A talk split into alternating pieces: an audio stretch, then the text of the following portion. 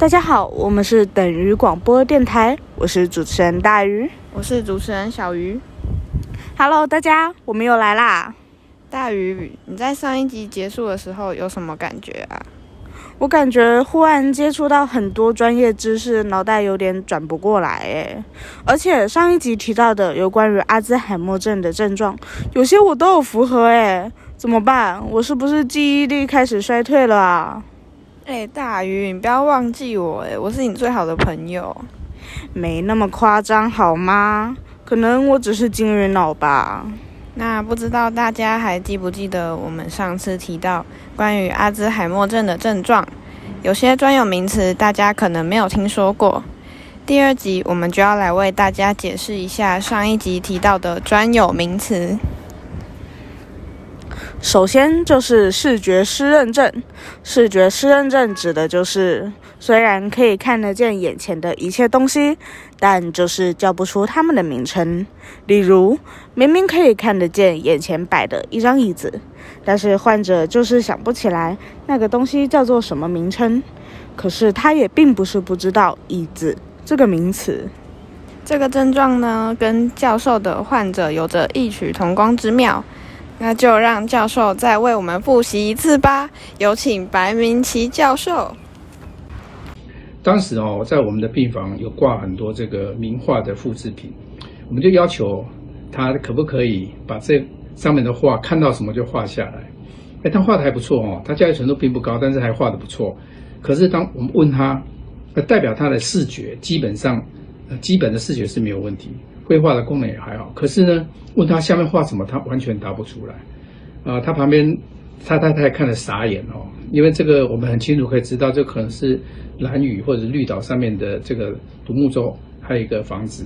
那这就是一个视觉失认证啊。哇，原来视觉失认证真的是这样的状况啊！那还有吗？相信上一集一定有很多词听众都很好奇，那就让我来代替他们问吧。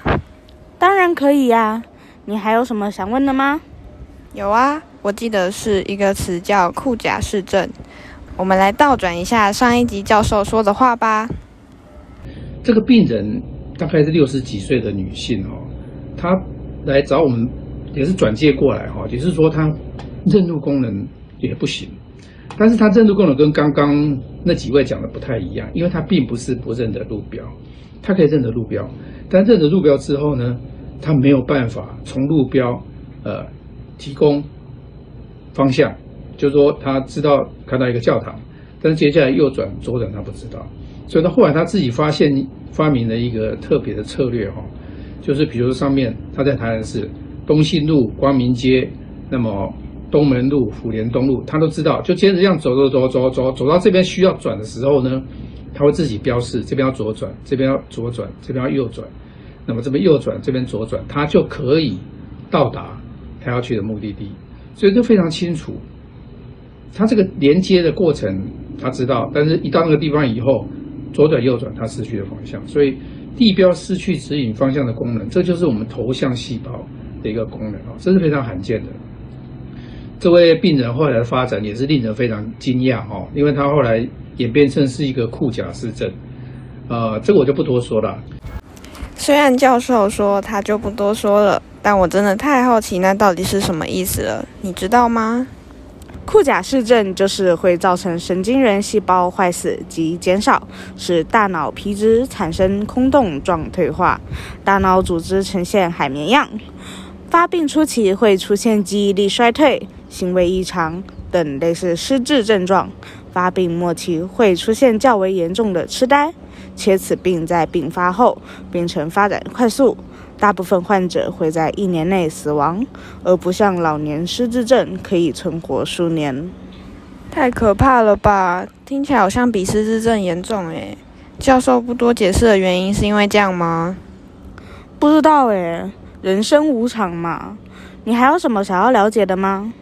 还有最后一个叫做舌状回。好像是在脑袋里面处理什么的区域吧。上一集教授说过，在过去我们从临床个案里面发现，呃，不同的脑区产生的病变位置会产生不同的临床症状。比如说刚刚的舌状回，啊，那个公路局司机他就没有办法认得出那个地标。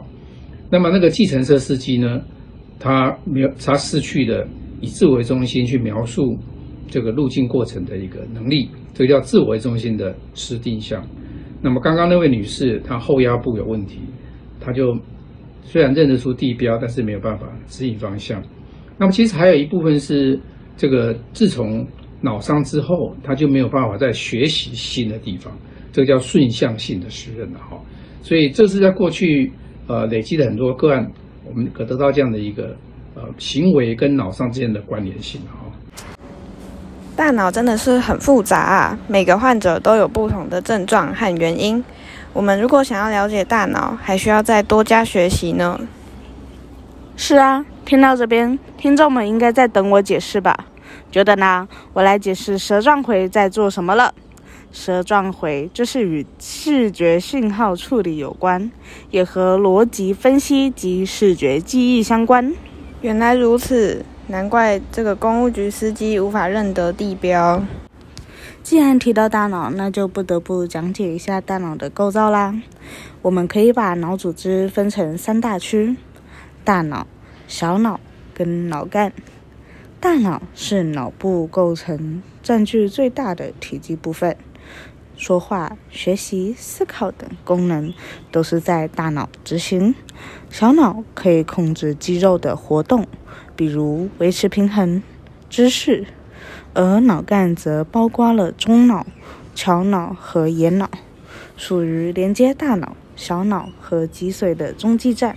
至于呼吸、心跳、消化、体温，我们的十二对脑神经中，则有十对脑神经从脑干发出，且大脑分成左右两个半球。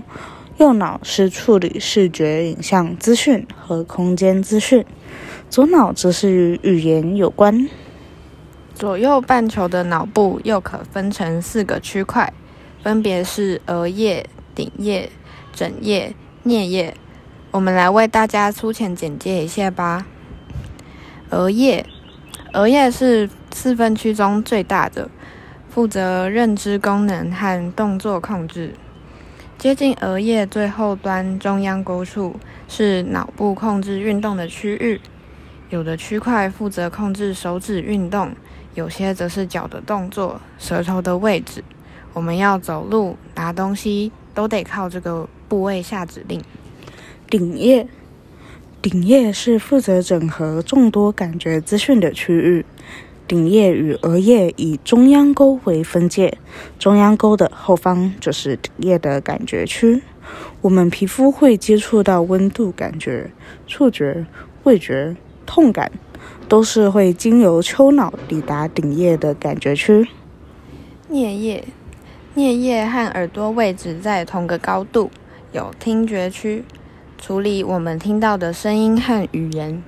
颞叶能处理记忆，并和其他感觉整合，保留视觉记忆、语言理解和情感关联，将这些感觉输入处理成有衍生意义的资讯。颞叶也和了解语言有很大的关系。我们下面再一起解释。海马回也在颞叶这个区块，与记忆的形成很有关系。受到破坏的话，会影响记忆和语言能力。枕叶，枕叶在脑部的后侧，就是我们睡觉时与枕头相接触。枕叶主要就是负责视觉，能够处理颜色、光线等视觉刺激。眼睛的视网膜接受视觉刺激后，传送讯息到枕叶，枕叶解析我们视觉接收到的刺激和资讯。若枕叶受伤，可能认不出物体、文字，难以分辨颜色。天呐，大脑真的是太复杂了吧！介绍的好累哦。对啊，我们也只能浅浅的介绍而已。好啦，讲到这里，应该有让听众能够听得懂我们上一集在说什么了吧？我想多少应该有吧。那我的提问就结束啦。太好啦，你终于问完了。我讲的嘴巴都快渴死了。哎，你不可以这样说哦，我是帮听众问的哎。话是这样说，但你其实也不了解吧？别以为我不了解你，小玉，你身为主持人，居然不了解我们要说的内容啊！哎呀，这不是给你一个出场的机会吗？你少来了，明明就是没有做功课。好吧，好吧，被你发现了。之后我一定会为各位介绍其他的东西的。哎，你不要到时候不认账哦。才不会嘞，我又不是金鱼脑。真是谢喽。好啦好啦，开玩笑的。哎，对，说到金鱼脑教授的影片里面还有一个影片，有提到如何预防阿兹海默症。哎，你想听听看吗？哦，听起来蛮需要知道的哎，毕竟家里有长辈。那我们请教授来播给我们听吧。那接下来我们来看一段这个我们团队拍摄的这个短片哈。台湾在二零一八年已正式迈入高龄化社会，罹患阿兹海默症的人口节节攀升，患者脑中的海马回萎缩，产生病变。这样的过程往往长达十多年。科学家正努力研发各种技术，希望能够及早诊断、及早预防。就是阿兹海默，现在知道病人的这个脑中，那么是有不正常的这个蛋白质的沉积，透过正子摄影，它就可以很清楚的显影出来。那这样的话，就可以帮我们临床医师可以做比较正确的诊断。此外，科学家也试图从容易迷路这个特性。设法提早找出潜在的阿兹海默症病人。科学家找来三组受测者，分别佩戴 PJ Device 穿戴装置，让他们先看过同一张地图后，按照指定路径行走，可以看出明显不同。阿兹海默表现是最差的，它的定位感啊最糟糕，那么它的轨迹是比较混乱的。那正常者相对。它比较在精确的可以定位，同时它的轨迹是依据我们期望它走的路线上。那中间那组轻度认知障碍刚好它的表现就介于这两组之间哈，极有可能它在短期之内，那么可能会转化成真正的阿兹海默的失智症。迈入高龄化社会，要如何避免阿兹海默症找上门？医生建议最佳法宝就是三动两高。这是一个很好记的一个口诀。所谓三动就是头脑要动，休闲活动、有氧运动。那么两高就是高度学习跟高抗氧化。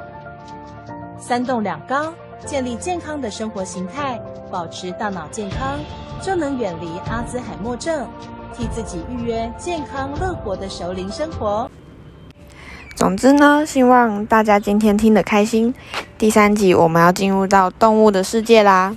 哇，真是期待呢！先不要太期待比较好哦，不知道会准备的怎么样。可以的啦，我相信你。